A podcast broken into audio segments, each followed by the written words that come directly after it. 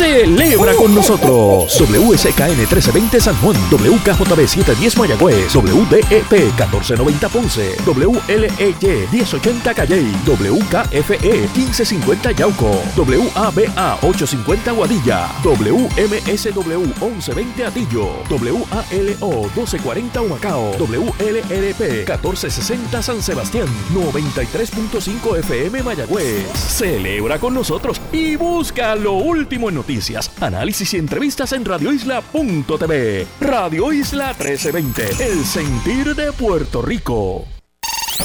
Media Power Group, Radio Isla 1320 y Radio Isla Network no se solidariza con las expresiones vertidas en este programa. Sus años de experiencia en política internacional crean el calibre necesario para analizar los asuntos principales de nuestra nación y el mundo. Armando Valdés está en Radio Isla 1320. Esto es Sobre la Mesa.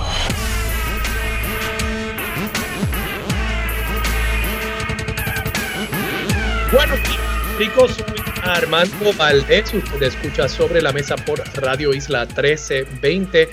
Hoy miércoles en Sobre la Mesa estará con nosotros Rafael Bernabe y Rafi Lada. Ellos son nuestros analistas aquí en Sobre la Mesa. Rebeca Quiñones será nuestra colaboradora. Ella es de la coalición Paz para la Niñez y en el último segmento el presidente del Comité de Pena de Muerte del Colegio de Abogados y Abogadas de Puerto Rico, el licenciado Kevin Miguel Rivera, estará con nosotros también. Y hoy a diferencia de todos los miércoles, en lugar de Marilu Guzmán estará con nosotros el amigo y abogado también licenciado José Lamas.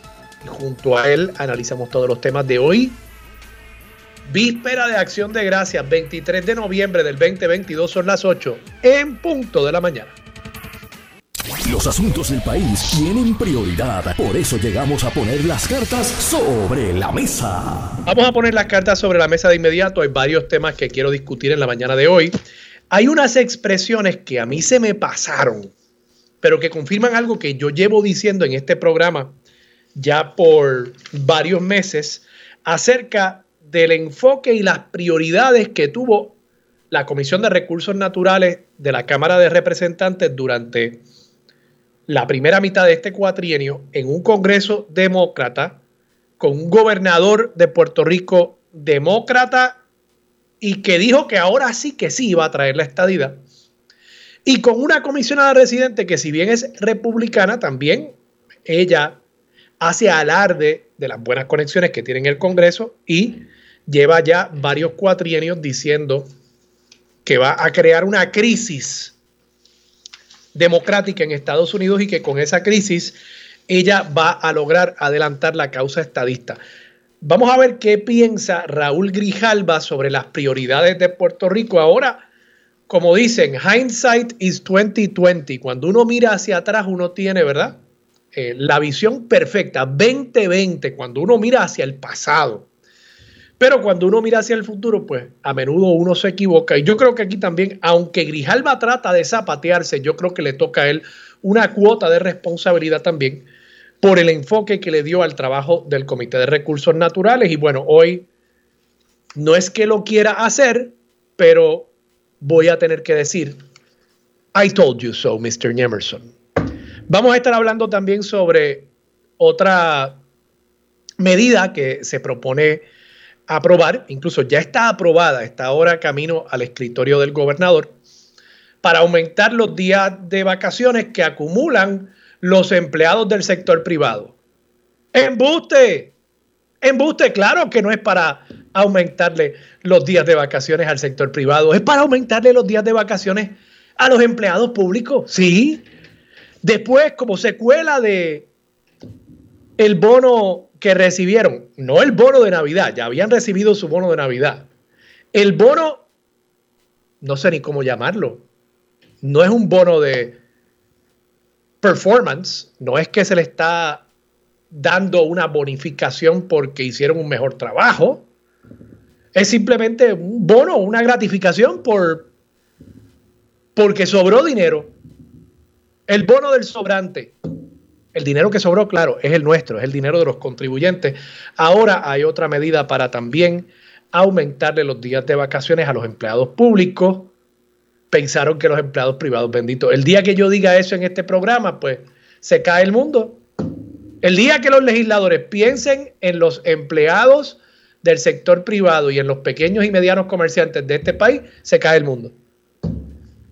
Vamos a estar hablando también sobre las ventas del madrugador, el rol del Departamento de Asuntos del Consumidor en todo eso y por supuesto tengo que mencionarlo también, el DACO tiene nuevo secretario. Yo adelanto que ese secretario va a ser un papelón ambulante, pero quizás, quizás me equivoque, quizás me equivoque. Vamos a ver y les voy a explicar las razones por las cuales entiendo eso y también quiero comentar temas relacionados a lo de las vacaciones.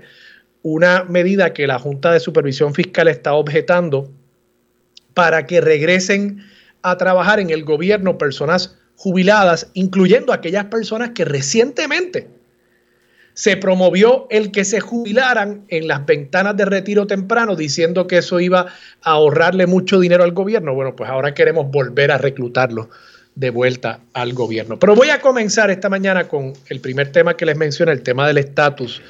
Esto es una nota, de nuevo, a mí se me había pasado, pero el sábado este sábado pasado, 19 de noviembre, José Delgado publicó una nota en la página 10 del periódico El Nuevo Día.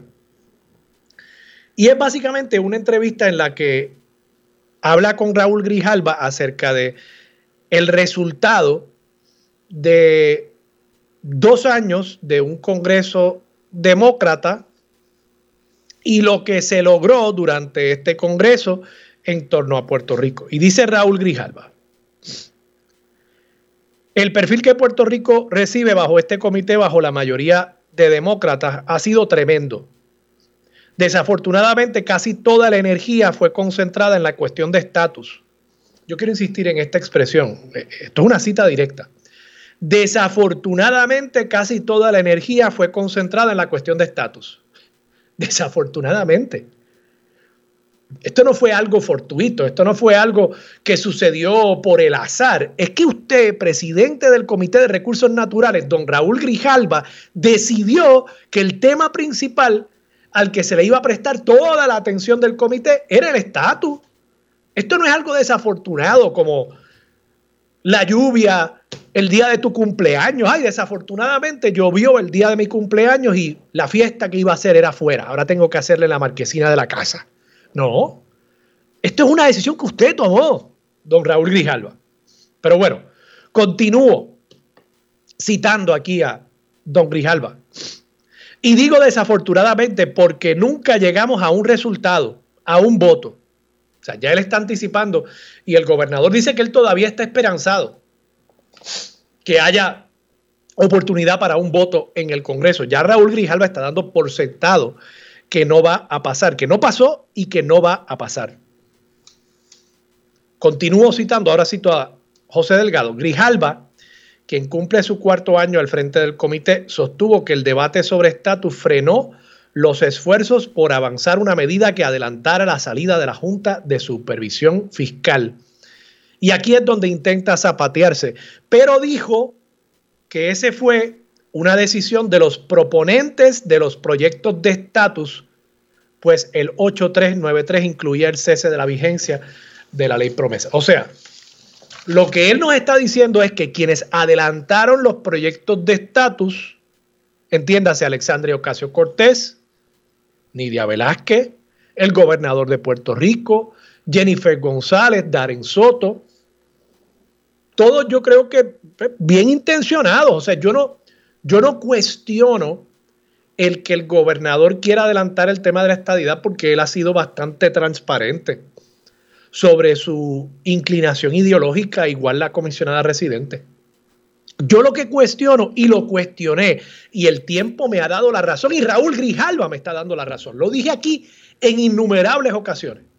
Yo lo que cuestioné es que se le dedicara tiempo limitado del Congreso y del Comité de Recursos Naturales del Congreso a un tema que todos sabíamos no iba a llegar a nada. La esperanza que había es que llegáramos a una votación en la Cámara de Representantes. Pero de ahí todo el mundo sabía que en el Senado iba a enfrentarse a un muro de contención que se llama el Partido Republicano. Y que hasta el líder de la mayoría demócrata, Chuck Schumer, había dicho, espérate, este no es el momento para la estadidad para Puerto Rico, este no es el momento para considerar ese proyecto. O sea que en el mejor de los casos lo que íbamos a tener era una victoria a mitad. Lo que iban a tener quienes proponen la estadidad no iban a poder llegar hasta la meta final, que es lograr la aprobación de un proyecto por parte del Senado y por supuesto la firma del presidente de Estados Unidos. Y de paso, señalo aquí a los estadistas, pero igual, todos los que roncan contra la Junta de Supervisión Fiscal y que se identifican como soberanistas y que se identifican como independentistas, también estuvieron ahí empujando este proyecto y enfocando y priorizando este proyecto por encima de cualquier otra medida, incluida la medida del congresista Richie Torres, que al menos él parece tener dos dedos de frente y dijo desde el principio, el tema principal que hay que atender, el primero que hay que atender es la Junta de Supervisión Fiscal. Y él tenía una propuesta para que después de dos presupuestos balanceados, la Junta de Supervisión Fiscal cesara en funciones. Ahora llega don Bruce Westerman, el republicano que va a estar a cargo del el Comité de Recursos Naturales, y don Bruce Westerman dice que rechaza la idea de acelerar la salida de la Junta de Supervisión Fiscal que controla las finanzas públicas de Puerto Rico, porque, y cita José Delgado aquí, el trabajo debe completarse antes de disolver la Junta. En otras palabras, ya podemos dar por sentado que la ventana de oportunidad que hubo durante estos dos años para considerar y aprobar el proyecto de Richie Torres, podemos dar por sentado que esa ventana cerró. Y cerró porque, para citar a Raúl Grijalva, desafortunadamente casi toda la energía fue concentrada en la cuestión de estatus.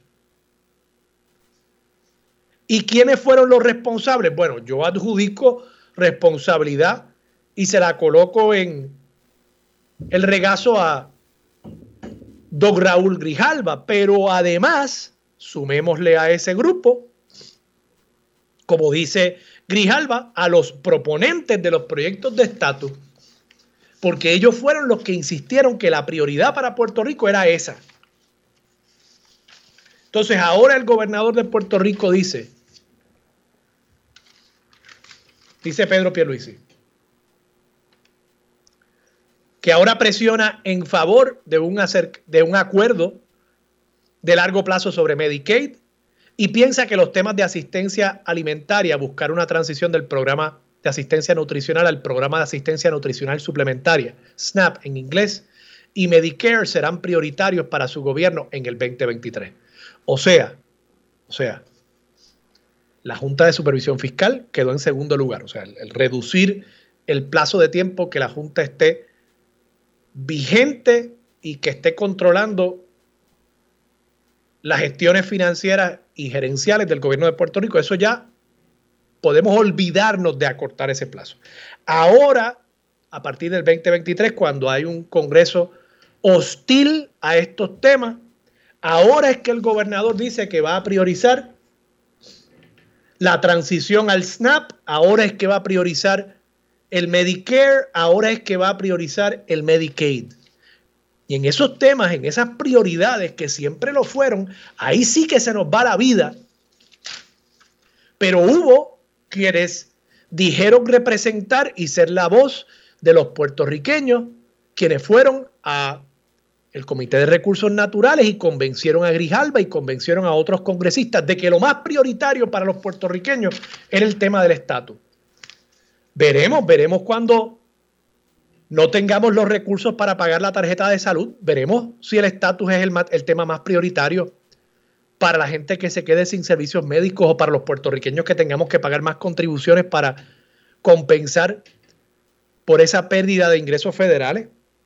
Veremos si es más importante o no tener dinero adicional en la tarjeta de la familia para uno poder costear los aumentos inflacionarios en el precio de los productos alimenticios en el país.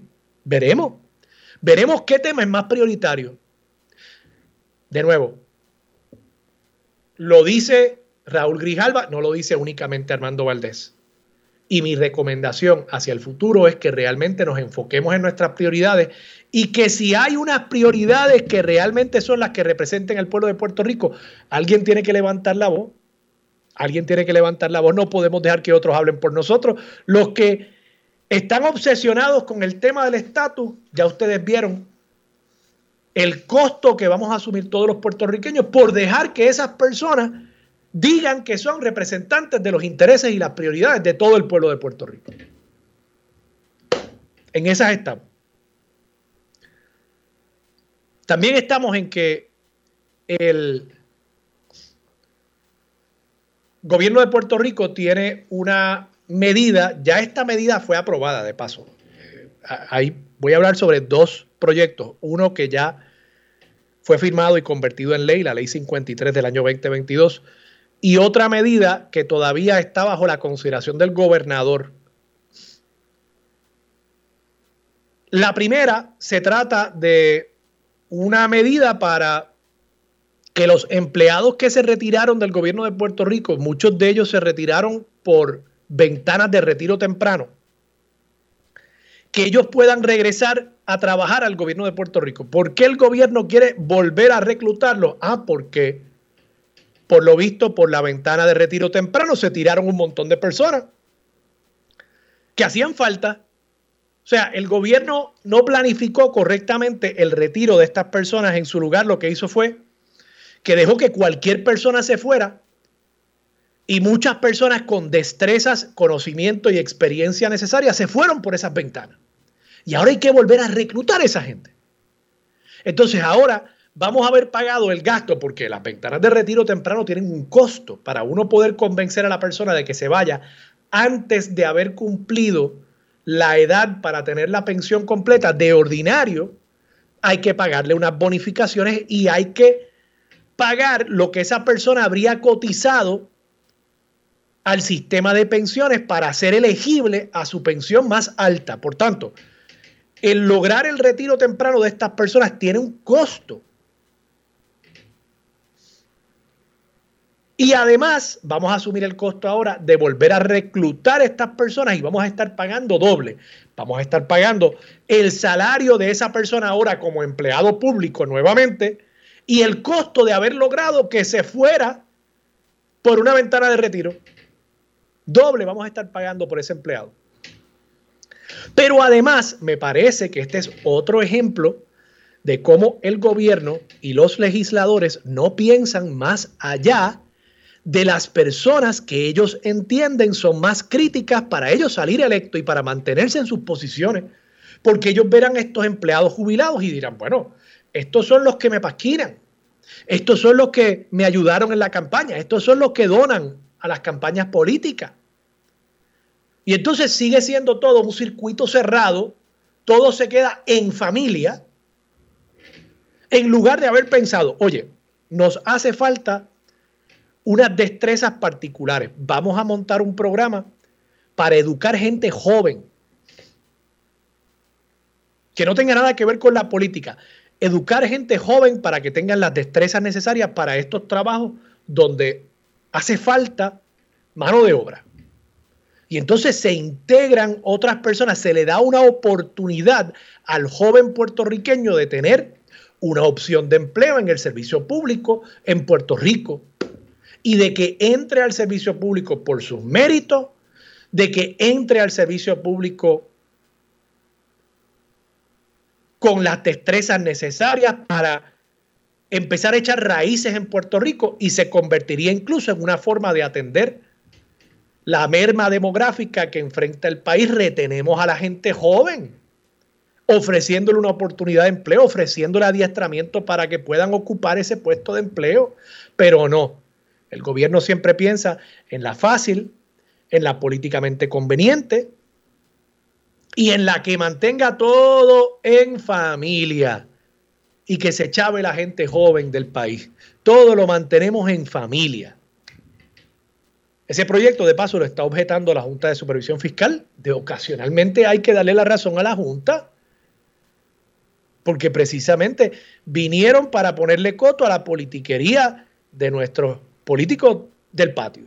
Y esta es otra medida que es una politiquería de nuestros políticos del patio. Como también en momentos en que estamos tratando de equiparar las condiciones de trabajo de los empleados públicos vis a vis lo que se ganan en el sector privado para que el gobierno sea tan competitivo, pero quizás no más que el sector privado. Ahora también hay un proyecto de ley que está sobre el escritorio del gobernador, esto no se ha firmado todavía, para aumentar de 15 a 24 días los días de vacaciones que tienen los empleados públicos. Y seguimos así, porque esto de paso lo pagamos. El hecho de que un empleado público tenga vacaciones quiere decir que ese es un día que el gobierno, entiéndase, el contribuyente va a pagar, pero que cuando usted va a ir a la oficina para buscar el servicio le van a decir, ay bendito, es que Sandra, Sandra está de vacaciones hoy. Mi amor, vas a tener que regresar de aquí a dos meses cuando Sandra regrese de su crucero por Europa. Y nosotros somos los que pagamos por esto. Y de nuevo, cuando uno compara con lo que pasa en el sector privado, con los sacrificios que hacen esas personas también, pues estamos ante el país que está al servicio del gobierno en lugar del gobierno estar al servicio del país. Vamos a ver qué decide el gobernador y yo supongo que la Junta también tendrá algo que decir sobre esta medida. Finalmente, ventas del madrugador el viernes, DACO dice que está listo para tirar los inspectores a la calle, que no va a estar dando tantas multas. Yo estoy de acuerdo con eso, que no se den tantas multas. Pero yo añadiría algo, vi un dato de que 150 inspectores van a estar en la calle desde la madrugada del viernes en medio de las ventas del madrugador. Y yo cuestiono si realmente lo que hace el DACO es abonar al frenesí consumerista en lugar de defender al consumidor puertorriqueño. Y me pregunto si realmente es el viernes del madrugador donde hay que dedicar todos los recursos del Estado para defender al consumidor. O sea, el consumidor no puede defenderse a sí mismo. Realmente el consumidor creemos que no va a ver el chopper y cuando vea que el producto no está disponible o que el precio es distinto, que esa persona no va a poder defenderse a sí misma. Y realmente creemos que lo más importante es que el consumidor pueda comprarse, no sé, un pavo por 15 pesos. O sea, eh, ahí es donde están los problemas del consumidor o es cuando tiene un problema con una compañía de seguros, cuando tiene un problema con un banco, cuando tiene un problema con la compañía de celular.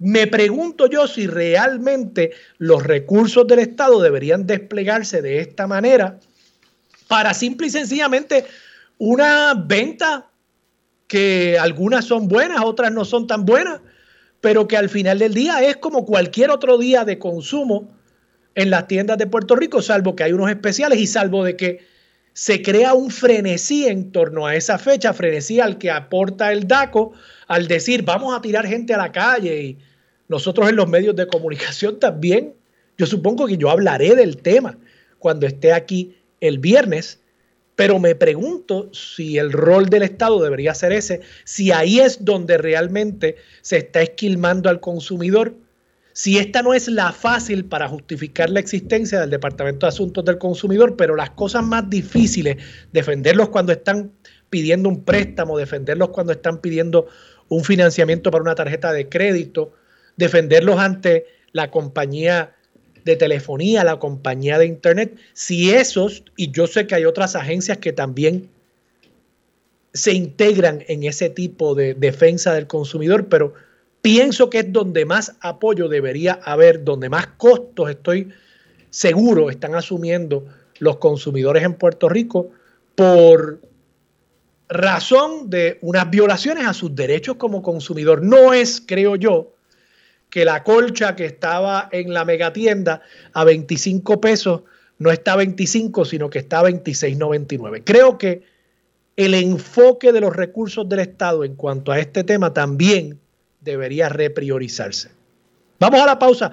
Vamos a estar hablando con el licenciado José Lamas, que va a estar aquí en sustitución de Mariluz Guzmán. Y él ayer publicó una información interesantísima en Twitter acerca del nuevo designado secretario del DACO. Y quiero que hablemos sobre eso, que él nos, nos dé el detalle de por qué ya yo he llegado a la conclusión de que don Irán Torres Montalvo, designado secretario del Departamento de Asuntos del Consumidor, va a ser un papelón ambulante para el gobierno de Pedro Pierluisi. Vamos a la pausa, regresamos con más de Sobre la Mesa por Radio Isla 1320. Quédate en sintonía, conéctate a radioisla.tv para acceder y participar en nuestra encuesta diaria. Armando Valdés, Sobre la Mesa por Radio Isla. Los asuntos de toda una nación están sobre la mesa. Seguimos con el análisis y discusión en Radio Isla 1320. Armando Valdés, esto es Sobre la Mesa. Soy Armando Valdés, usted escucha Sobre la Mesa por Radio Isla 1320. Mañana es Día de Acción de Gracias y quiero, antes que pase más tiempo, dar gracias a todo el personal de Radio Isla, a la gerencia de Radio Isla, al iraquí, a Rosalind Domena, mi productora, y a Marilu Guzmán, por supuesto, a todos los colaboradores de este espacio, incluido el licenciado José Lamas, que ya está por ahí en el estudio. Y por supuesto, quiero dar gracias también por el público que nos escucha a diario, público eh, al que le agradezco el que decidan compartir conmigo, sea a las 8 de la mañana hora de Puerto Rico, o sea, a cualquier hora del día a través del podcast y a través de los otros medios que se graba este programa, que ustedes decidan compartir un tiempito con nosotros y escucharnos y hablar y dialogar con nosotros. Yo sé que muchos de ustedes seguramente tienen que gritarle a la radio, gritarle a su teléfono ocasionalmente cuando yo digo algún disparate. Pues eso es algo que me llena a diario, que es la razón por la cual yo me despierto y, hago este trabajo y doy gracias por todos ustedes.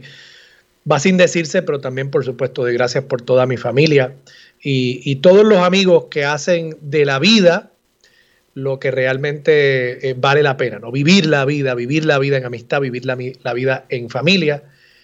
Eh, gracias, gracias por todo eso. José Lamas, licenciado José Lamas, se sienta a la mesa hoy en sustitución de Marilu Guzmán. José, buenos días, ¿cómo estás? Buenos días, Armando. Buenos días a ti y al público que sintonía, que sintoniza. y muchas gracias a, Marilu por, por invitarme a, tratar de hacer un esfuerzo razonable de eh, llenar. Siempre, siempre hace un esfuerzo más que razonable. José, precisamente vi esta mañana que tú colgaste unas cosas en las redes sociales acerca del designado Irán Torres Montalvo, designado a la Secretaría del DACO. Eh, eh, el amigo Luis Herrero también colgó en su cuenta de Twitter, eh, por lo visto, el licenciado Irán Torres Montalvo ha sido, yo no sé si decirle un personaje, yo no sé en qué rol estaba aquí, pero él aparece en una imagen con con unos eh, eh, personajes de la lucha libre de, una compañía que se llama WWC. Eh, presumo que es el World Wrestling Council o algo por el estilo. Y él está ahí, pues, en personaje representando, supongo yo, legalmente, a, un individuo que está a punto, está aceitado su cuerpo, el, de, el del luchador está a punto de entrar al ring eh, y aquí aparece muy dramática la foto, don Irán Torres Montalvo. Pero más serio, y esto, esto no me lo estoy inventando, esto no es broma, no soy tan creativo. Pero además tú colgaste eh, una parte de una decisión del Tribunal Supremo, esto es más serio.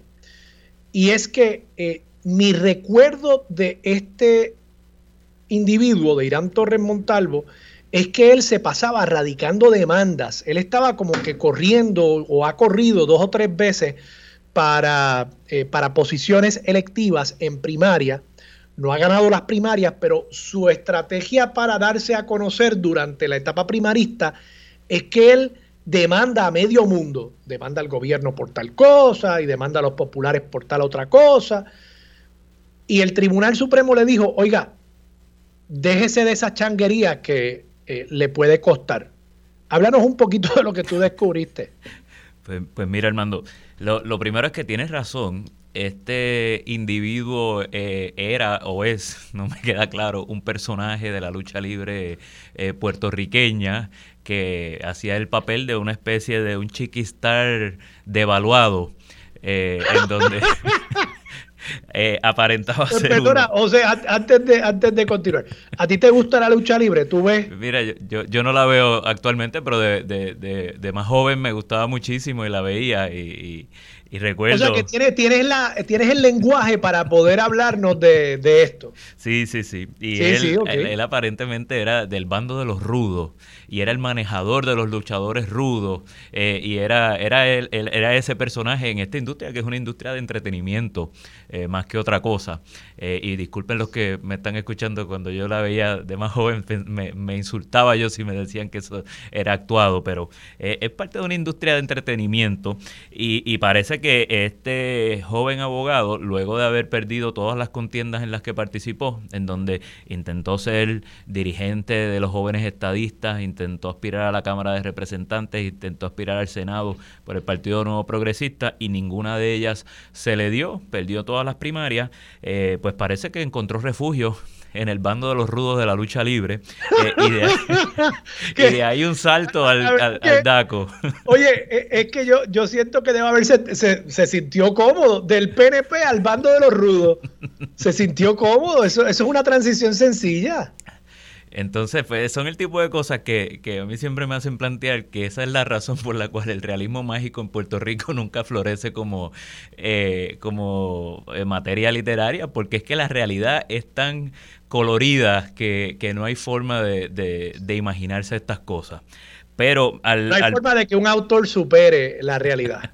la realidad es, es, una cuestión que verdaderamente parece que hay algún escritor bien, bien inspirado narrando el cuento de, la política puertorriqueña. Pero, pero Armando, eh, en temas más serios, y yo creo que eh, eh, es bien importante lo que, lo que planteabas que, que estuve compartiendo en, en Twitter, es que este joven abogado trató de hacer su carrera política o catapultarse a, la publicidad a través de presentar una serie de demandas que eran frívolas, demandas que no tenían ninguna justificación en derecho, que no tenían teorías legales que aguantaran ningún tipo de cuestionamiento y que la más notoria de ellas fue una que presentó ante el nombramiento y la confirmación de la ahora jueza presidenta del Tribunal Supremo de Puerto Rico, Maite Oronoz, en donde, como recordarás, hubo mucha controversia relacionada a cómo se dio el trámite de su confirmación, porque había tenido anteriormente unas vistas cuando la nombraron eh, jueza asociada, pero cuando ascendió al nombramiento de jueza presidenta, pues no hubo ese proceso de vistas y eso creó mucha controversia y hubo mucha discusión pública sobre eso. En ese contexto es que eh, el ahora designado del secretario del DACO planteó él como demandante. El demandante, la parte era él, obviamente con la intención de que el caso se llamara Torres Montalvo versus eh, que, es como se llama, eh, y, y planteó una serie de argumentos disque constitucionales que ninguno tenía ningún fundamento ni peso jurídico. Y eso le ha dicho el Tribunal Supremo. El Tribunal Supremo planteó, por, en una opinión que, que escribe el juez Feliberti Cintrón, eh, esencialmente que esto fue un pleito frívolo, que el, el, licenciado Irán Torres Montalvo planteó argumentos que no tenían ninguna base alguna, que no, no había forma de que tuviese eso que llamamos legitimación activa, que no tiene ningún daño, ninguna razón de ser ese pleito y que, y se lo plantea a sí mismo el tribunal, hay que frenar esta práctica de tratar de utilizar los tribunales, el Poder Judicial, la rama, la rama judicial, para a través de nuestros recursos catapultarse propaganda que de otra manera no puede pagar en el, en el foro de la discusión política.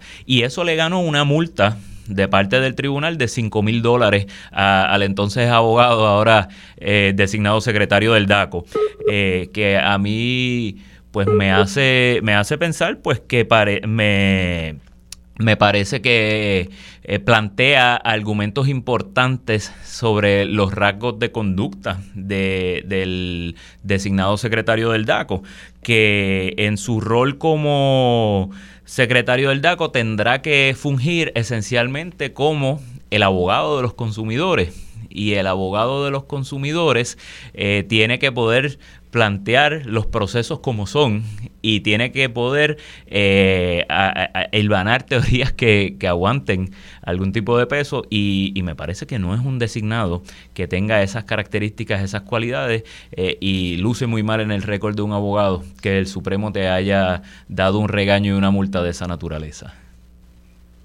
De los rudos de la lucha libre al DACO. Esa va a ser eh, la biografía de este individuo cuando salga del Departamento de Asuntos del Consumidor y publique sus memorias de su trayectoria en la vida pública en Puerto Rico. Vamos a la pausa. Regresamos con más de Sobre la Mesa por Radio Isla 1320. Quédate en sintonía. Conéctate a radioisla.tv para acceder y participar en nuestra encuesta diaria. Armando Valdés, Sobre la Mesa por Radio Isla. Los asuntos de toda una nación están sobre la mesa. Seguimos con el análisis y discusión en Radio Isla 1320. Armando Valdés, esto es Sobre la Mesa. ¡A Tangana! Regresamos. Soy Armando Valdés. Usted escucha Sobre la Mesa por Radio Isla 1320. Sigue sentado a la mesa el más rudo, José Lamas. Ay, Dios mío, cuesta trabajo, cuesta trabajo analizar las cosas como si fueran cuesta Trabajo, pero, pero mira que nos dan material.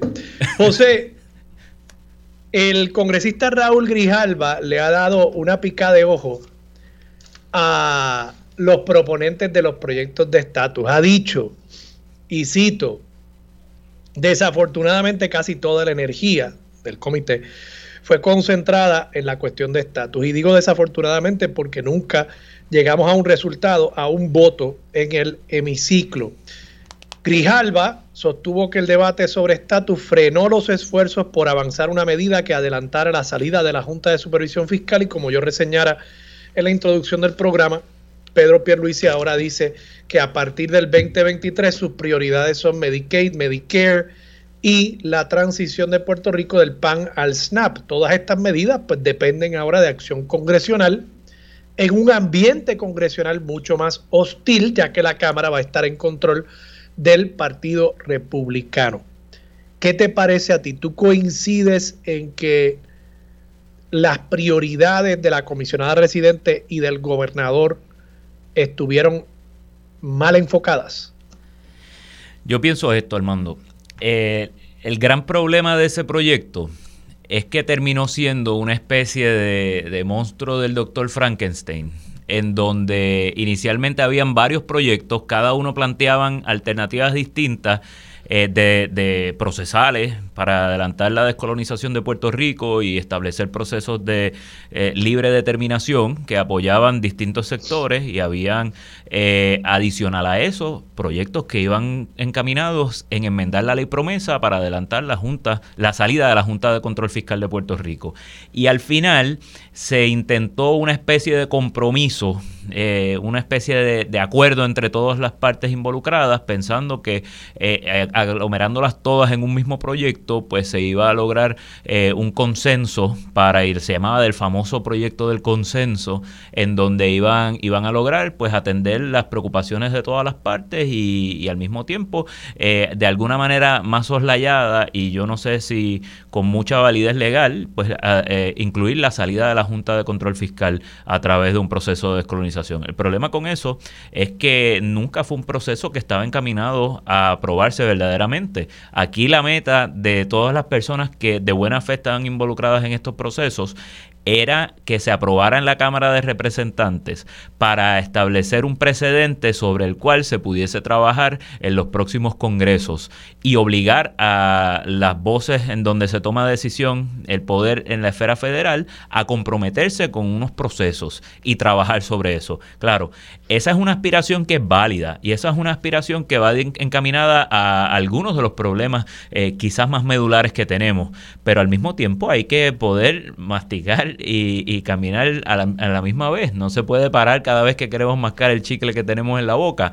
Y, yo creo que hubo un poco de eso, de tratar de tirar por debajo de la alfombra los temas que pudiesen tener un impacto real, porque eh, comprometían al Congreso a tener que asignar fondos adicionales en, en unos momentos en donde para la realidad puertorriqueña la opinión dentro del Congreso sobre el manejo de los fondos federales pues es quizás la peor que hemos tenido, por lo menos en el tiempo que yo llevo vivo eh, y siguiendo temas de, política. Eh, y, me parece que sí, que fue una, una forma de, de hacer lucir que el liderato puertorriqueño estaba haciendo algo en Washington sin que verdaderamente fuera conducente a resultados que impacten nuestra cotidianidad. ¿Tú crees que Pedro Pierluisi y Jennifer González puedan lograr algo en el Congreso republicano. Entiéndase, Bruce Westerman ya ha dicho, por ejemplo, que el asunto de la Junta de Supervisión Fiscal, y cito, el trabajo debe completarse antes de disolver la Junta. Sea, él rechaza cualquier tipo de cambio en la estructura actual y en los criterios para la disolución de la Junta. ¿Crees que en ese ambiente Jennifer González, que es republicana, pueda lograr algo? Absolutamente nada. Y nada. y no solamente nada que es que las movidas que ha hecho la Junta de Control Fiscal apuntan a que están encaminándose a una nueva etapa que es la etapa, la, la, designación de este nuevo director ejecutivo. Que con un contrato de tres años. Con un contrato de tres años, pero que obviamente va a durar más de tres años. Yo el otro día escuchaba en un podcast al presidente de la, de la Junta de Control Fiscal, David Skill, que, que planteaba que él no piensa que todavía tenemos un presupuesto, un primer presupuesto balanceado.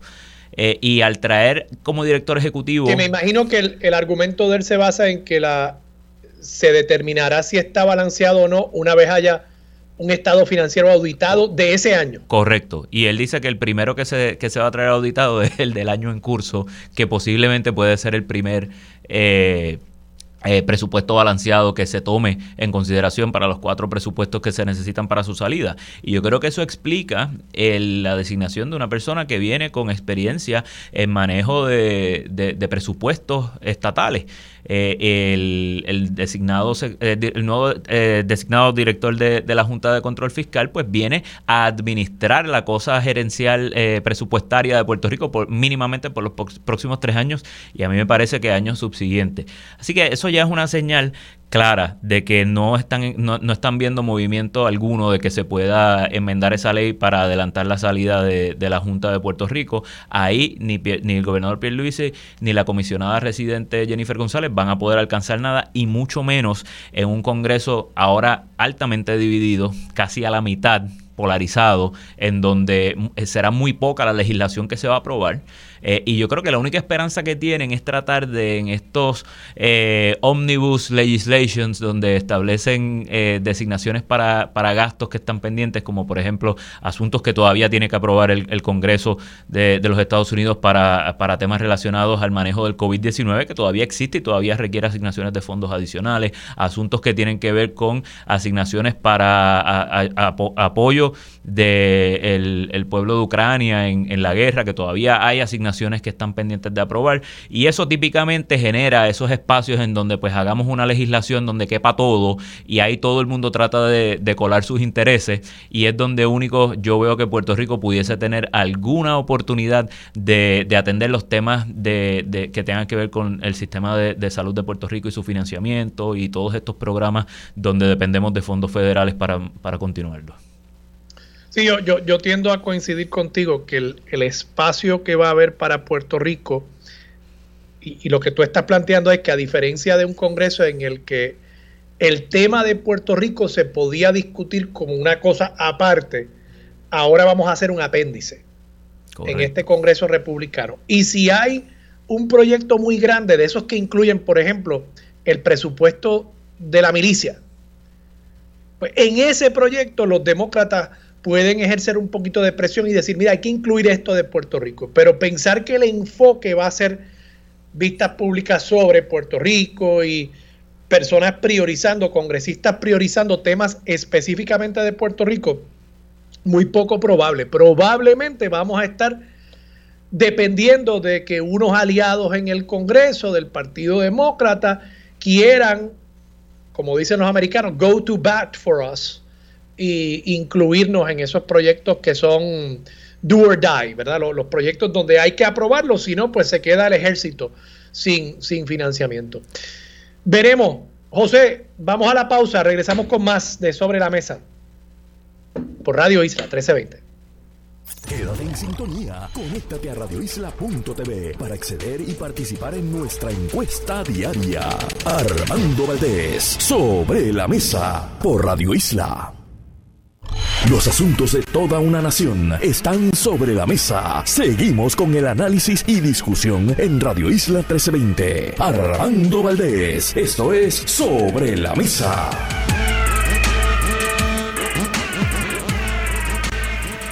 Muy buenos días nuevamente. Eh, de regreso aquí a Sobre la Mesa, yo soy el licenciado José Javier Lamas. En la mañana de hoy estoy sustituyendo a, la querida amiga Marilu Guzmán, que se encuentra en, gestiones profesionales eh, y me ha pedido que, la sustituya. Eh, y, qué día para, hacerlo, porque hoy toca en, en esta hora el panel eh, de, dos personas a quien yo eh, admiro muchísimo y sé que eh, el país le gusta mucho este segmento en donde comparten sus opiniones en discusión sobre temas importantes de, del quehacer puertorriqueño y me refiero, como saben los radioescuchas de este espacio, al senador Rafael Bernabe y al licenciado Rafael Anglada, que entiendo que los tenemos ya en línea. Saludo, es es verdad por aquí, te oigo, te oigo muy mal. Eh, si me pudieran llamar de nuevo para que tengamos mejor conexión. Eh, seguro que sí. La, ahí la producción está, está trabajando ahora mismo la producción. Muy buenos días, compañero José Javier. Muy, muy buenos días, eh, eh Rafi Anglada. Gracias por tu seguro que sí, ¿no? Y, gracias a ti y a, y, a Rafi Bernabe también por todo lo que hacen y, todas las luchas que continuamente eh, dan desde distintos espacios. Eh, y, en lo que eh, tenemos al senador de, de vuelta en, en, la línea, déjame comenzar eh, con el licenciado Anglada, hay una noticia que se ha estado comentando en el, en el día de hoy, Armando la estuvo comentando en, en el primer segmento de este programa, y tiene que ver con esa controversia que se anticipa con la Junta de Control Fiscal, en donde eh, ya la Junta ha advertido que está contemplando tomar acciones. Eh, obviamente las acciones amplias que le permite la ley promesa para tomar decisiones de dejar sin efecto las leyes que aprueba nuestra legislatura y que firma el gobernador. Eh, porque ellos entienden que no se debe implementar esta ley que viabiliza el regreso de empleados públicos que se habían jubilado a base de estas ventanas que se abrieron. También me parece a mí que, que un poco a presión de, la Junta de Control Fiscal, quien eh, trató de impulsar una visión bastante neoliberal del gobierno bajo este fetiche de que la plantilla de empleados tiene que ser más pequeña para poder tener un gasto menor. Pero, pero te pregunto, licenciado Rafael Anglada, eh, eh, impresión inicial de qué es lo que se puede hacer con ante este tipo de actuaciones constantes de parte de la Junta de Control Fiscal de usurpar y suprimir los derechos democráticos de la legislatura puertorriqueña en acciones como esta. Bueno, mira, la existencia de la Junta de Control Fiscal es el cenit del colonialismo. La realidad es que que da casi vergüenza que nosotros participemos en elecciones creyéndonos nosotros, creyéndonos en una alucinación de que estamos decidiendo quiénes van a ser nuestros gobernantes y nuestros legisladores. O sea, la legislatura tiene que entretenerse con cosas baladíes siempre y cuando eh, la Junta de Control Fiscal no se ofenda. Eh, eso es número uno. El problema es, la, eh, es, que vivimos en una le podemos dar 40 vueltas al asunto, pero vivimos en una colonia y hasta que no resolvamos eso, vamos a seguir dándole vueltas a la colonia. Y cuando digo la colonia, me refiero que la colonia se resuelve con la soberanía y con la independencia, porque la anexión no es ser anticolonial. Ahora, segundo punto, este tema de, la propuesta específica que la Junta está objetando eh, eh, eh, tiene mucho que ver con una cuestión ideológica de, de por qué la Junta existe y por qué Estados Unidos creó la ley promesa. Es una cuestión ideológica.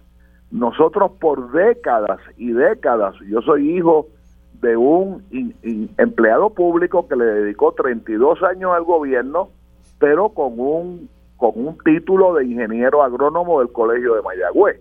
Tampoco era por pasquinar, ¿verdad? Era era un ingeniero. Ahora, eh, nosotros, el, el, el, llamado Puerto Rico moderno, el llamado milagro económico de Luis Muñoz Marín, etcétera, eh, se creó gracias gracias al Estado benefactor que promovió Estados Unidos a partir de la a partir de que comenzara la Segunda Guerra Mundial. Nosotros fuimos beneficiados por el Estado benefactor y después fuimos beneficiados porque nuestra fábrica, algo que yo creo que no se ha estudiado, era eh, eran eh, dentro de la fábrica que estaban beneficiando a una Europa destruida, demolida, eh, producto de la Segunda Guerra Mundial. Entonces así cualquiera progresa. Pero ¿qué ocurrió 30 años, 40 años, 50 años después? Que dejaron una sociedad, la sociedad puertorriqueña, eh, eh, generada, creada con paternalismo. Yo, yo tengo 72 años yo me acuerdo cuando en mi casa se decía que no hiciera ruido con la política porque no iba a conseguir trabajo en el gobierno. ¿Ok? Eh, se, puede, se puede hacer una estación radial para, para enumerar las innumerables discriminaciones a las cuales hemos sido víctimas los independentistas a través de las épocas, a través de las épocas. Yo creo que fue cuando se denunció las carpetas que un poco por, por la vergüenza y el bochorno del régimen eh, aflojaron un poquito. Pero, pero Puerto Rico fue, eh, es un estado, es un, es un gobierno, digamos, un embeleco creado en base al patronazgo. A que tú vas a donde el alcalde y le dices, mire alcalde, es que, es que mi nena que se está graduando de universidad este año para que usted le consiga algo ¿Entiendes? A, a, mi, a mi esposa cuando se graduó de maestría hace 50, 40 y pico de años, el alcalde de Jayuya le ofrecía empleo y era con la condición de que velara a, a los PNP. Una persona con maestría en consejería en, un, en uno de los municipios más pequeños de, Puerto Rico, la, la, la condición era que velara a los PNP y ella le dijo que no y, prefirió irse a Nueva York a, estar de, chota de, otros empleados que daba la casualidad que no profesaban el, la misma ideología. Yo he contado, yo, yo, yo, yo, yo soy funcionario electoral cada cuatro años. Hace seis años tuve al frente mío una dama muy seria, muy educada del PNP, que era empleada del municipio de San Juan y me dijo, licenciado, yo tengo maestría y yo llevo dos años o tres años mirando la pared de mi oficina. Esa es la realidad. La realidad es que Puerto Rico tiene un gobierno que ya es algo sociológico, es algo sociológico. Perdió tu partido, pues tú vas a mirar la pared que tienes al frente por espacio de cuatro años. Si tienes suerte, vas a leer el periódico. Claro, Dentro de cuatro años y, y sí, hay, hay un problema, yo creo, yo creo que es un, problema serio de que la, contratación de empleos gubernamentales esté atada al tema del, del, partidismo y en este caso del bipartidismo. Pero, pero pregunto, ya tenemos en, en, línea telefónica al profesor y senador Rafael Bernabe. Sí, dale el turno, dale el turno a Rafael con mucho gusto. Eh, senador, ¿está en línea? Sí, estoy aquí, estoy aquí. Ahora ah, perfecto. Tiene que ponerme al tanto del tema que están discutiendo porque no pude oír la, la parte inicial. seguro. Le, pregunto, estamos hablando de, la ley 53 de, de, este año, que es esta ley que, eh, que pretende o que, o que dispone para, para el regreso a, a, la plantilla de empleados públicos a personas que, que están retiradas o que se acogieron a, a esas ventanas de jubilación temprana. Eh, bajo estas ideas de que es más razonable tener un gobierno pequeño que tenga menos gastos en nómina pública eh, y que ahora pues se, se, perfila un conflicto entre la Junta de Control Fiscal eh, que ya ha adelantado que considera presentar acciones bajo los poderes amplísimos que le da la, la, ley promesa para dejar sin efecto esta, esta legislación. y le pregunto a usted que usted participó del proceso de, de la aprobación de, de esta ley, ¿cómo, ¿cómo usted lo ve desde allá adentro? Bueno, mira, hay varios aspectos en esa legislación que habría que tomar en cuenta eh, y enmarcarla en, en, como decía Rafi, en un, en un marco más amplio de lo que es la política de la Junta de Control Fiscal. Lo, lo primero, lo más inmediato, es el hecho de que muchas eh, personas retiradas, muchas personas jubiladas, efectivamente, efectivamente desean regresar al, a, trabajar de nuevo, a poder trabajar de nuevo en el gobierno. Y esto tiene que ver de que muchas de las personas jubiladas se encuentran en una situación económica terrible. O sea, es, es ya lamentable que cuando las personas eh, ya se han jubilado y debieron tener las condiciones necesarias para pasar la última etapa de su vida eh, descansando, dedicándose a otras tareas, eh, tengan que regresar al empleo. Eso es un primer aspecto que a mí me parece importante señalar de este tipo de legislación. Lo otro es la política de la Junta de Control Fiscal, es la política de la reducción del tamaño del gobierno. Eh, la idea de que el gobierno de Puerto Rico, o la, noción de que el gobierno de Puerto Rico es demasiado grande y de que la crisis fiscal de Puerto Rico se debe a que el gobierno de Puerto Rico es demasiado grande. Ya hay infinidad de estudios de muchísimos economistas que han señalado la falsedad de ese argumento. El tamaño del gobierno de Puerto Rico, la cantidad de empleados públicos que tiene Puerto Rico comparada con su población no es mayor que la de los estados de los Estados Unidos o la de otros gobiernos. El gobierno de Puerto Rico no es un gobierno que sea anormalmente grande con respecto a su población el gobierno de Puerto Rico históricamente ha empleado muchas personas proporcionalmente al sector privado, no porque el gobierno de Puerto Rico sea muy grande, sino porque el sector privado, la economía privada en Puerto Rico ha sido siempre una economía muy raquítica, en parte por lo que decía Rafi, el compañero Rafi Anglada, que es una economía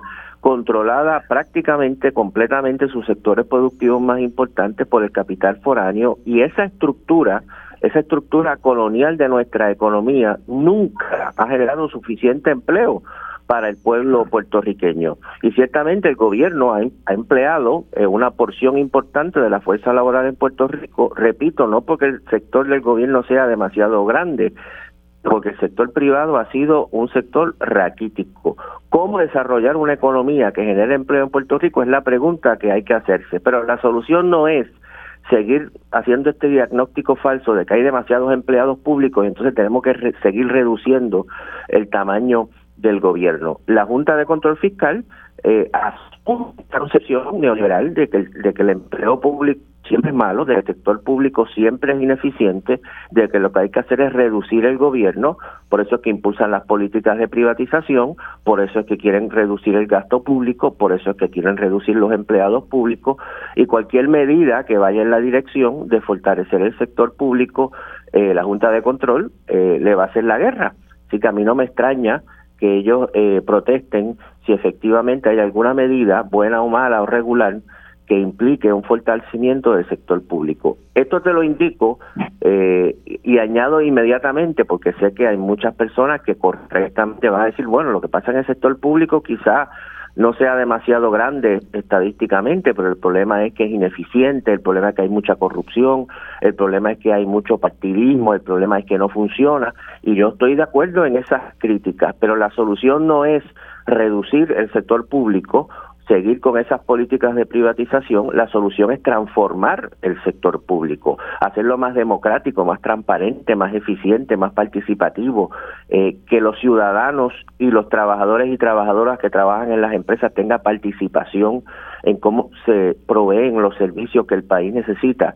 Toda una serie de de medidas que se pueden tomar. Yo recuerdo cuando yo fui candidato a la gobernación, yo me reuní en, varias ocasiones con diferentes trabajadores de diferentes agencias. Recuerdo una reunión con los, específicamente con los trabajadores de las lanchas de Cataño, eh, en la que ellos me hablaban con todo detalle y conocimiento de cómo se podría mejorar el servicio, cómo se podrían mejorar los horarios, cómo se podría mejorar el mantenimiento de las lanchas, cómo se podría abaratar el funcionamiento del sistema.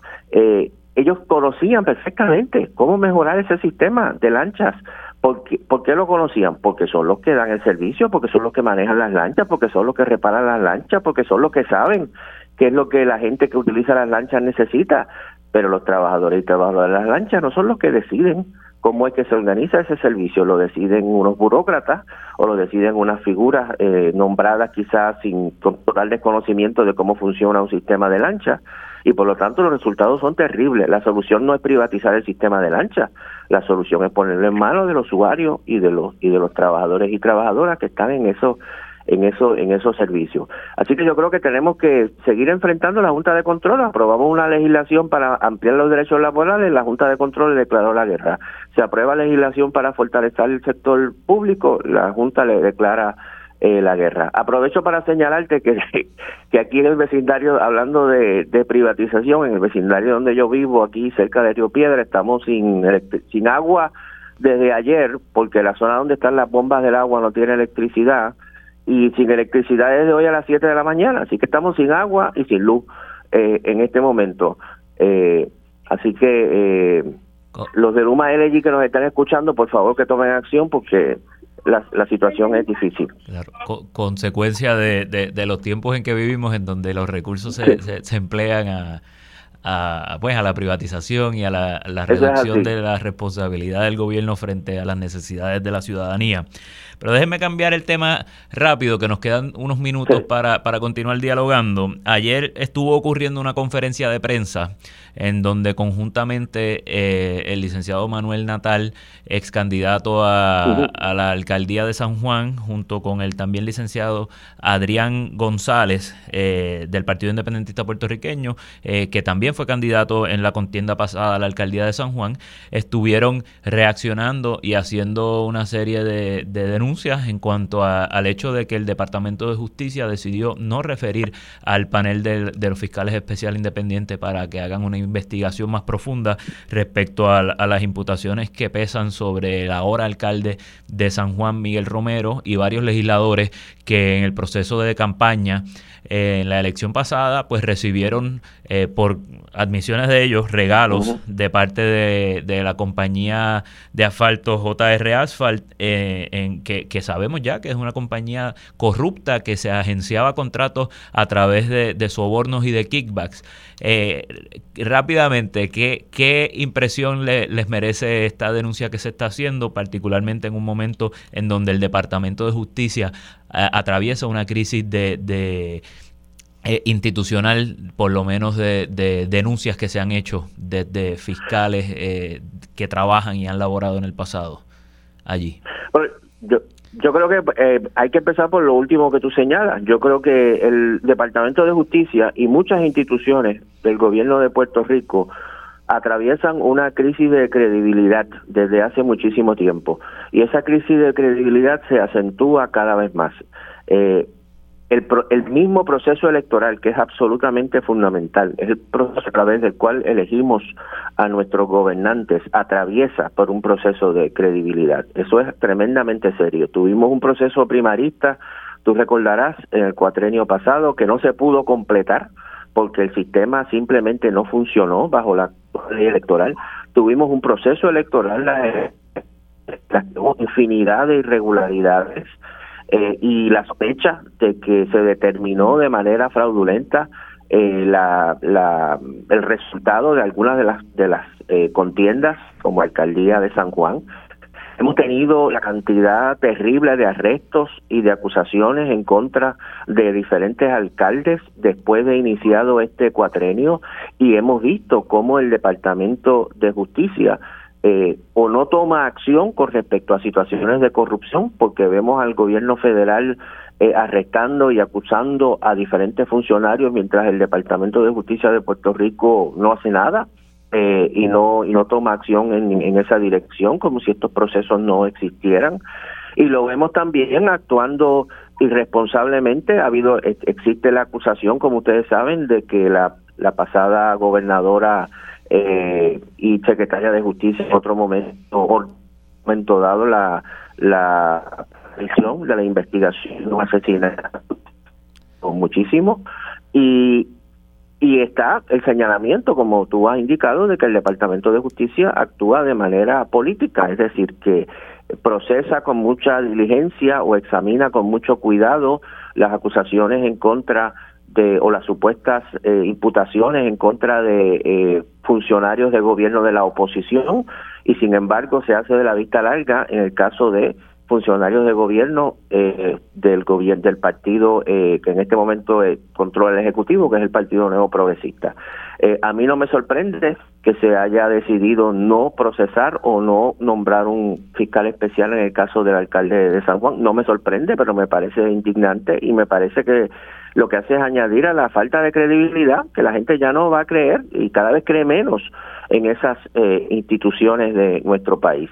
Y la única salida a todo eso es una transformación, como yo decía ahorita, una transformación profunda de todas esas instituciones, de su personal y de su forma de funcionamiento. Movimiento Victoria Ciudadana tiene como uno de sus pilares, tres o cuatro pilares en su agenda urgente, el concepto del rescate de las instituciones públicas, que es precisamente que las instituciones públicas han perdido toda credibilidad y tienen que recuperarla, pero no la van a recuperar a menos que se transformen y que se transformen radicalmente.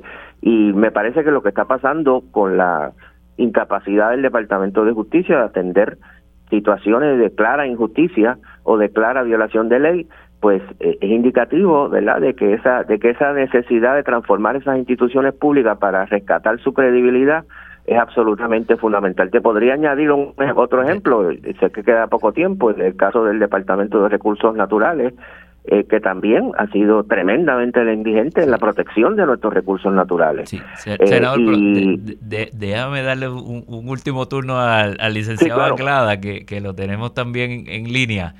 Eh, Licenciado Rafael Anglada, el Departamento de Justicia, eh, eh, ¿su crisis institucional es salvable? Bueno, mira, yo, yo litigué muchos años en la esfera estatal eh, y mis adversarios siempre fueron los de los compañeros fiscales del Departamento de Justicia estatal. Yo creo que el Departamento de Justicia tiene muchos problemas eh, recientemente se han mencionado los que han denunciado estas dos fiscales, eh, por lo menos a una de ellas la conozco desde antes de que fuera abogada. Creo que volvemos al problema colonial.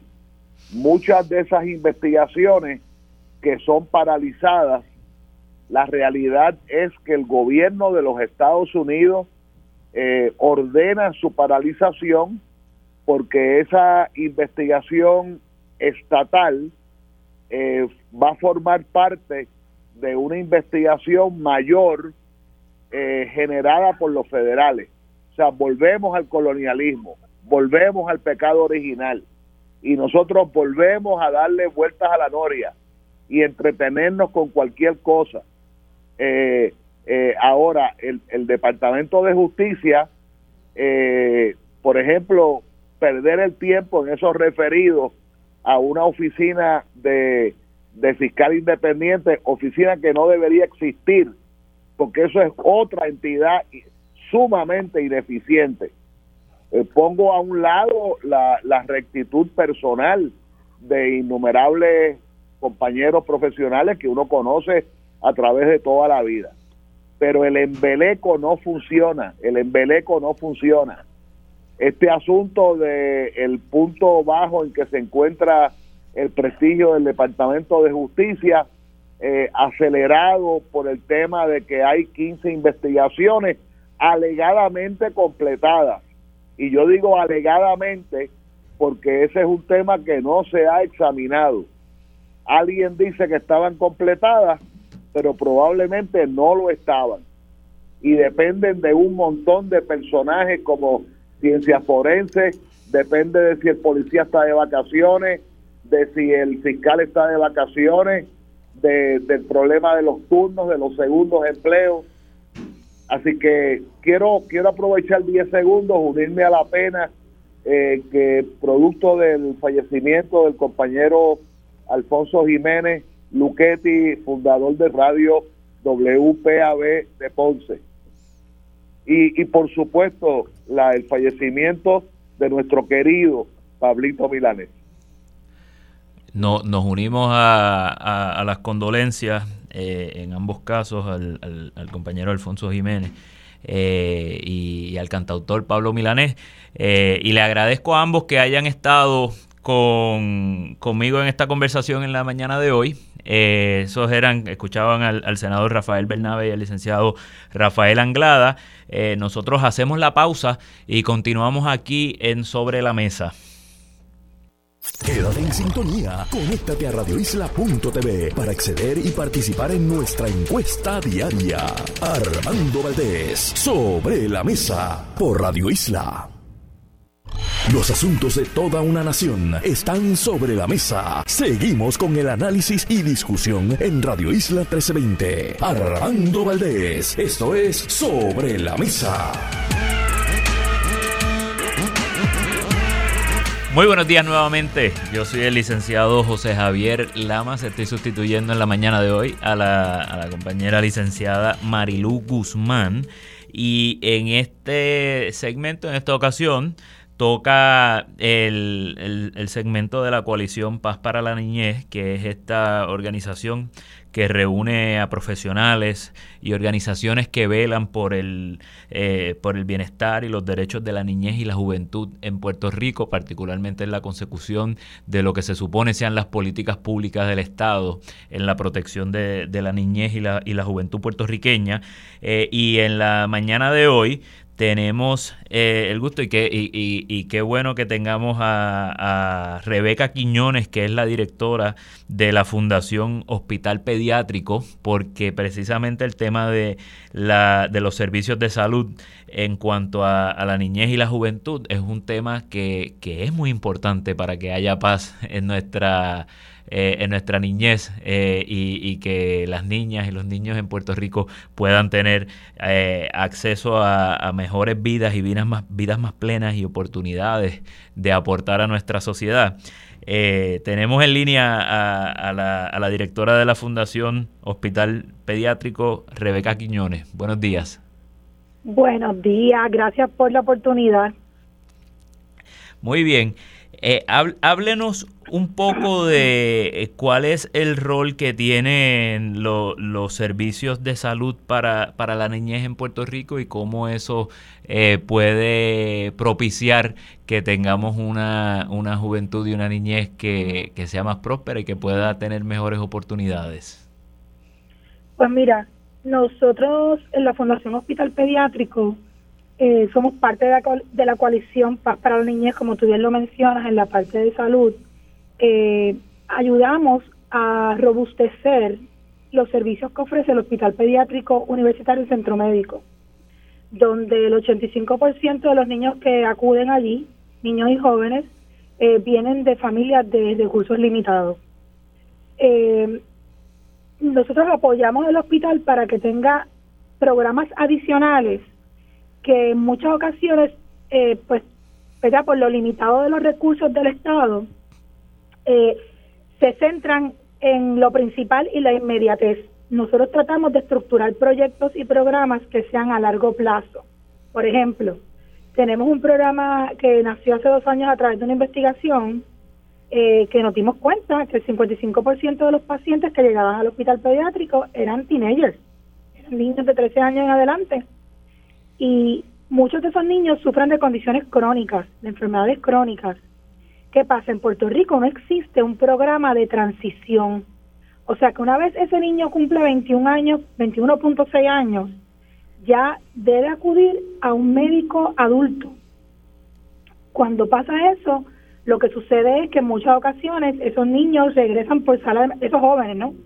Regresan por sala de emergencia descompensados porque no hubo una buena transición de su cuidado médico pediátrico al cuidado adulto. Y ese tema en Puerto Rico no se ha tocado. Y enfermedades como, como diabetes, como Crohn, enfermedades que son bien este de mucha población, es esa ese eso no se ha tocado y el problema es que eso va a repercutir en una, unos adultos jóvenes con enfermedades crónicas no cuidadas eh, y una persona enferma, pues si tú no tienes salud, lo demás no viene. Así que uno de los proyectos que nos ocupamos es ese de ayudar a estos pacientes a, transicionar. Adicional a eso, eh, en, en, Puerto Rico no existe una sala de radiología intervencional pediátrica y nosotros estamos construyendo una que debemos estar inaugurando en febrero. Ese es nuestro primer gran proyecto eh, por un, ¿verdad? un valor de 2.6 millones de dólares, que es un proyecto bien, fue bien ambicioso, pero lo logramos. Y eso lo que va a ayudar es a los niños cuando tengan que hacerse procedimientos como biopsias de un de un de una masa pues en lugar de abrir al niño verdad y tener una, una operación bien invasiva eso va a ser mínimamente invasivo. Así que la fundación lo que está haciendo es trayendo la innovación en programas y servicios que ayudan a nuestros niños pero pero estamos mirando hacia el futuro de que esta población en Puerto Rico está envejeciendo, así que estamos también ¿verdad? enfatizando en estos teenagers.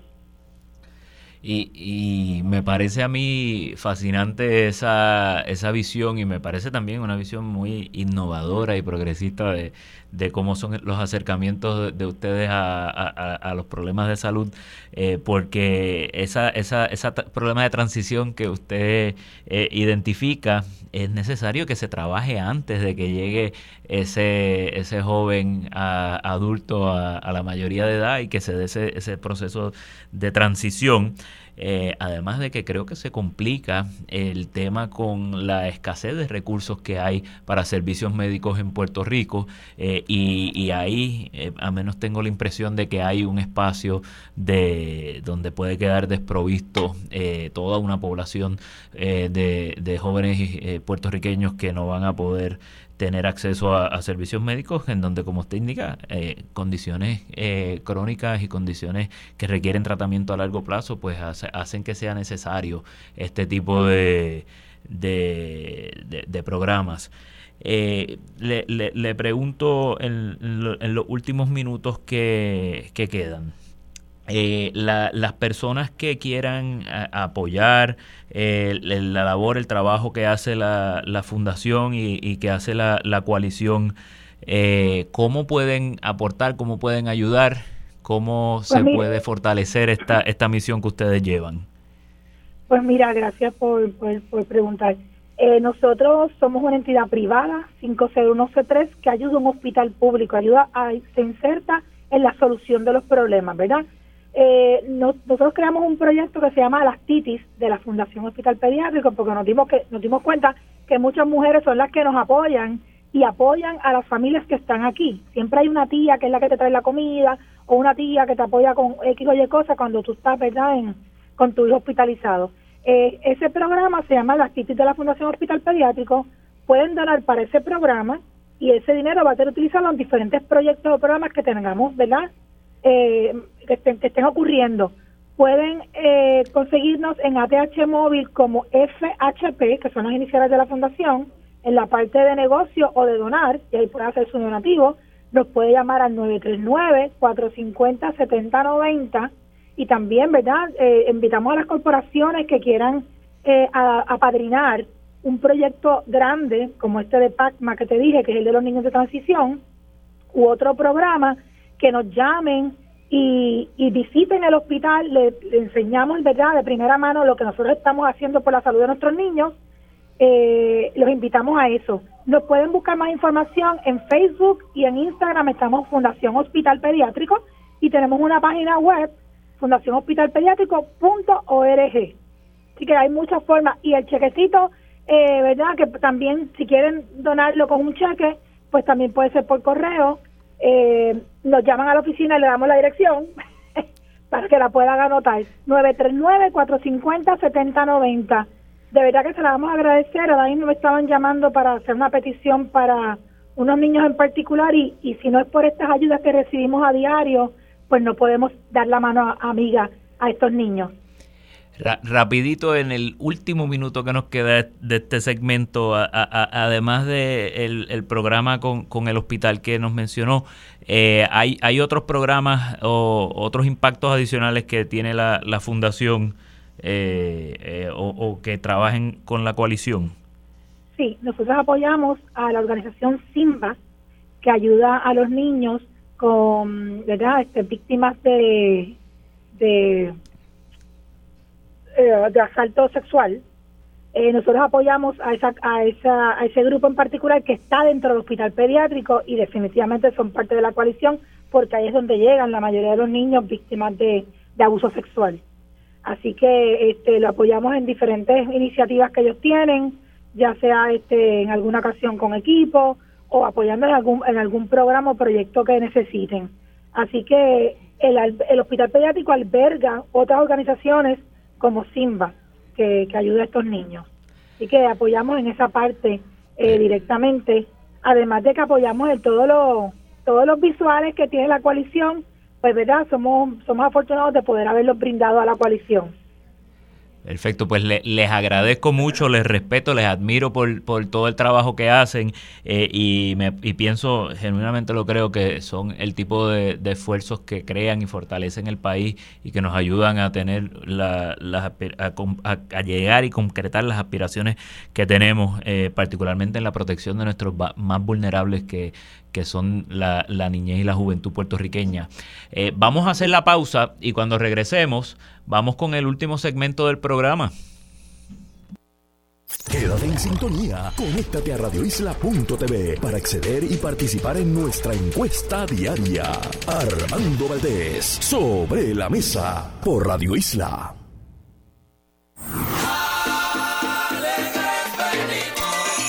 llega noviembre, a Radio Isla 1320 le entra el espíritu navideño. Celebra con nosotros.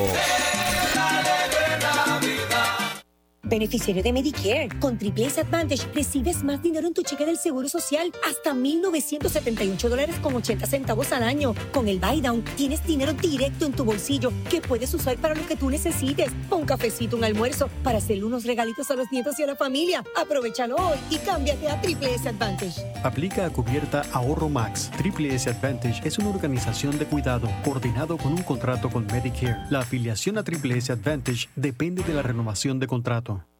En el mes de los cuidadores familiares, AARP exalta el rol de los que, como tú, apoyan sus seres queridos para brindarles calidad de vida. Es una labor de amor intensa y retante en el sentido emocional, físico y económico, pero no tienes que hacerlo solo. Busca nuestros videos que te ayudan a formar tu equipo de trabajo, hacer un plan y cuidarte a ti mismo en la página de AARP con recursos locales para cuidadores. Soy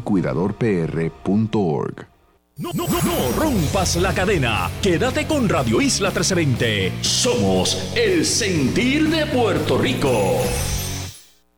Las entrevistas que siguen los detalles de la noticia las escuchas todas las mañanas en Dígame la verdad. Dígame la verdad con Mili Méndez de lunes a viernes a las 10 de la mañana solo en Radio Isla 1320. Cuando el panorama es incierto, necesitas información, necesitas perspectiva, necesitas la verdad. En todo momento, a toda hora. Aquí estamos. Radio Isla 1320, el sentir de Puerto Rico. Todas las noticias y temas en tendencia se tocan en un análisis como ningún otro. ¿Qué es la que hay? Con Luis Herrero, de lunes a viernes a las 5 de la tarde, solo en Radio Isla 1320. Entérate de las noticias primero. Primero.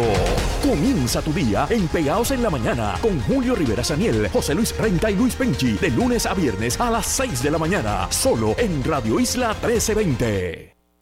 Radio Isla 1320, donde nace la noticia y la fiscalización.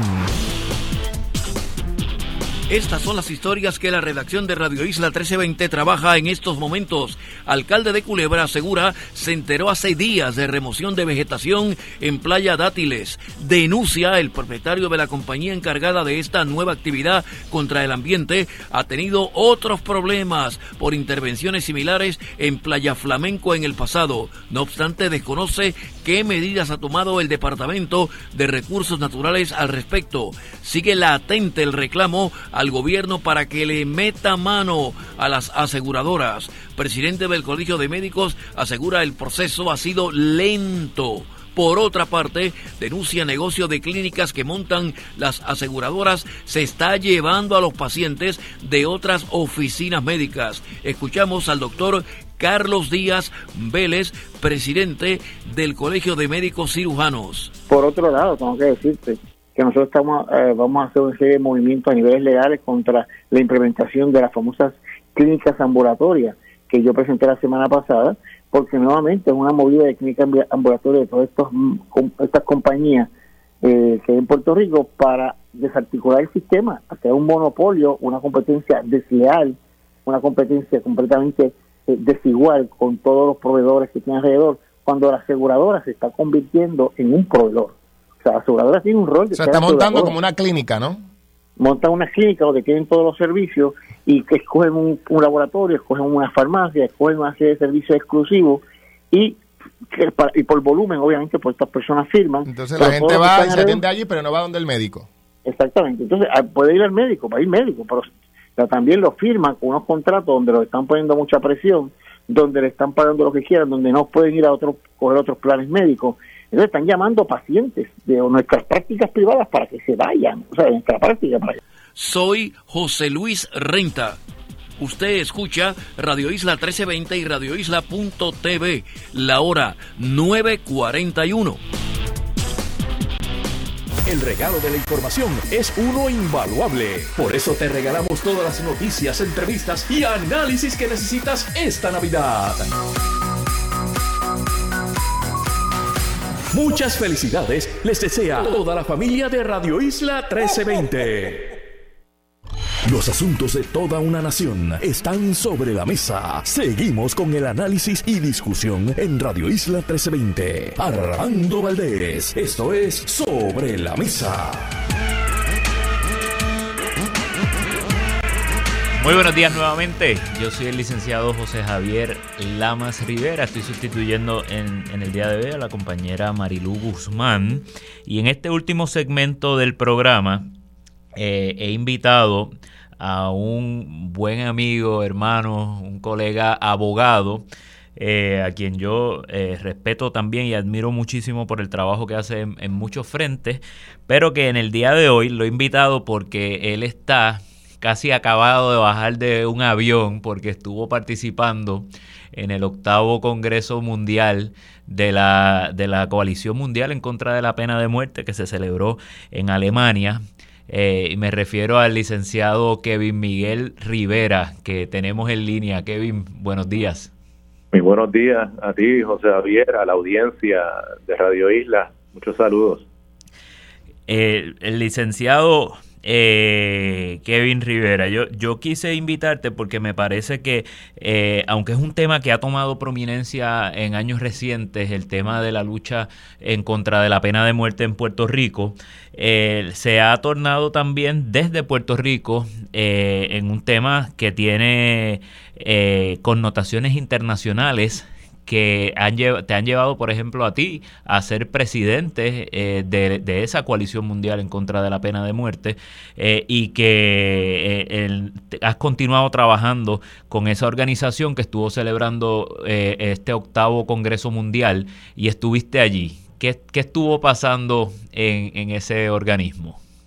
Pues, es así, de, la, desde los organismos internacionales y, la, y las organizaciones internacionales que trabajan con, la abolición de la pena de, muerte, se ha reconocido el trabajo que se ha hecho desde Puerto Rico, primero hacia el interior de Puerto Rico, pero segundo las aportaciones que estamos haciendo a nivel regional e internacional. La, los congresos se dan cada tres años, este año se dio en, Berlín, Alemania, eh, la coalición mundial contra la pena de muerte, que fue la que yo tuve la oportunidad de presidir por dos términos, cada uno de dos años, eh, pues es, es, partner eh, de, la, de los organizadores, que es el Ensamble contra la Pena de Muerte, que es una organización francesa eh, que brega especialmente con, con los países francófonos, pero claro, pues trabajan con la abolición internacional y son también integrantes de la, de la coalición mundial. Así que están esas dos organizaciones y, este congreso se celebra cada tres años y pues el Colegio de Abogados y Abogadas de Puerto Rico estuvo representado por mí y por la licenciada Wanda Valentín Custodio. Bien, eh, y, licenciado, ¿qué, temas de actualidad en la lucha abolicionista contra la pena de muerte pues se estuvieron discutiendo eh, en ese congreso y, qué debemos saber que está pasando en la lucha eh, ya a nivel más global de, en contra de la pena de muerte? Mira, a nivel mundial hay dos o tres asuntos que se están tocando con, mucho ímpetu. Número uno, la, la, falta de transparencia en, la aplicación de la pena de muerte en algunos países retencionistas, como podría ser, por ejemplo, China, Vietnam. Eh, en otros casos, eh, las sanciones políticas, que se utiliza la pena de muerte como herramienta de represión política. En ese, en ese caso, eh, pues, Arabia Saudí eh, es de los países que, que, más la utiliza de esa manera. En el caso de Irán también se hizo una, un fuerte un, fuerte llamado, especialmente ha habido una serie de protestas eh, ciudadanas eh, durante estos últimos estas últimas semanas en, en Irán y se hizo ese reconocimiento y finalmente también en Egipto. Hubo un clamor por por detener las ejecuciones políticas en Egipto. Y además de eso pues claro la manera en que se en que la pena de muerte se aplica de manera muy discriminatoria y arbitraria, por ejemplo, en los Estados Unidos, y la y, pues las fallas del presidente Biden en cumplir sus promesas de campaña de abrir la pena de muerte a nivel federal y eh, ayudar a los demás estados a que a que también entonces vayan vayan por ese camino.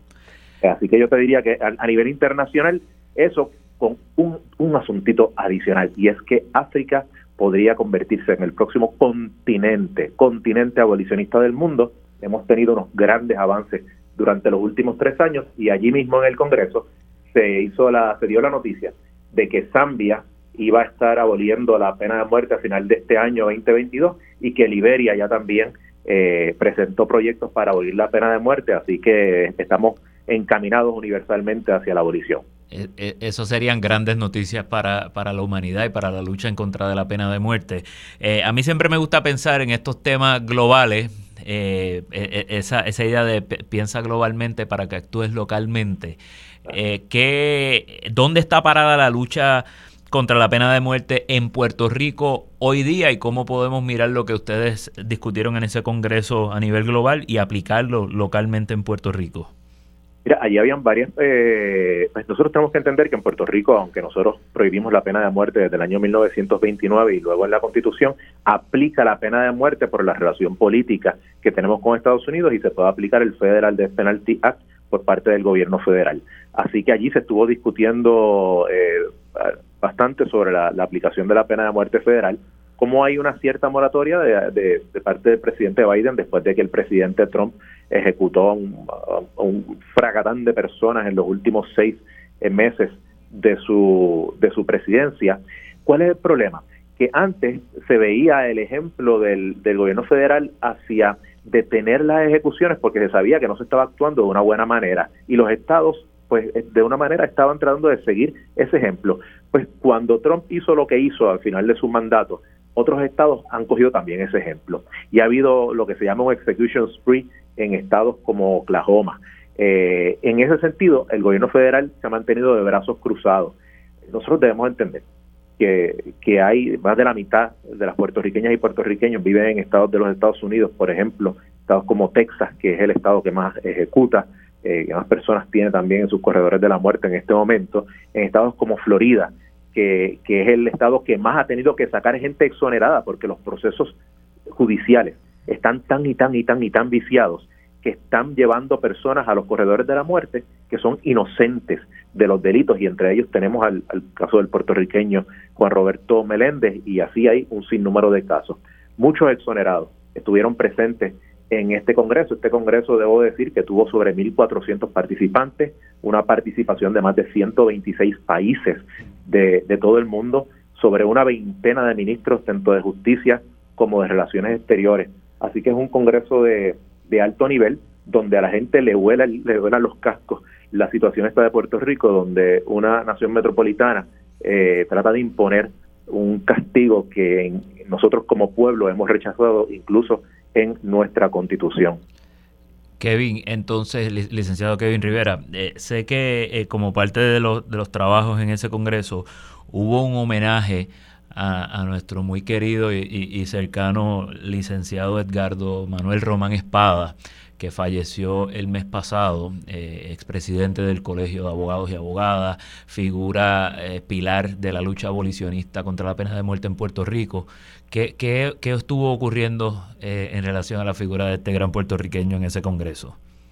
Mira, en la ceremonia de, de clausura, se reconocieron cuatro personas a nivel mundial que, que, habían, que habían, se habían destacado en la lucha abolicionista, entre ellos un profesor inglés, dos activistas eh, norteamericanos, uno de ellos político, muy, amigo de Puerto Rico de hecho, y finalmente la figura del gran amigo, eh, eh, hermano Edgardo Manuel Román Espada. El, el hecho de que se reconociera esa ceremonia de clausura junto a la presencia de grandes líderes, eh, pues, tanto políticos como activistas, organizadores, la prensa, eh, de, de, alguna manera nos, nos dice las enormes aportaciones que, que estaba haciendo Edgardo, no solamente de Puerto Rico, fíjate que Edgardo es en gran medida responsable de que en la última los últimos 20 años se haya encendido la chispa abolicionista en Puerto Rico, fue coordinador de la coalición puertorriqueña contra la pena de muerte, eh, cuando fue presidente del Colegio de Abogados y Abogadas, al igual que otros, otras presidencias eh, anteriores y posteriores a la de él, no le tembló nunca la mano en, en hacer las exigencias eh, y las denuncias que, que, había que realizar en, en cuanto a este tema. Eh, Edgardo yo creo que es gran medida responsable de que en Puerto Rico haya un consenso eh, de los de esos que, que no son usuales en nuestro país eh, en, contra de la aplicación de la pena de muerte.